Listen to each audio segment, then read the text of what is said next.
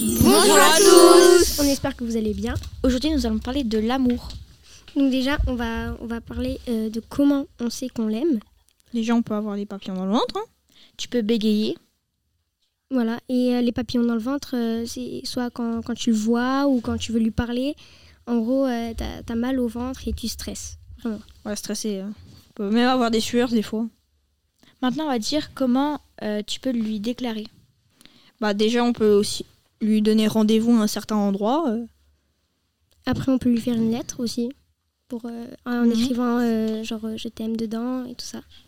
Et tu peux lui envoyer un message aussi. Ouais. Quand t'as la flemme d'écrire à la plume. Et voilà. Le, c'est- ça, c'est le truc moderne un peu. Et c'est tout, je pense. hein. Ouais. Moi, je pense que c'est tout. Voilà. Au revoir. Au revoir. Ciao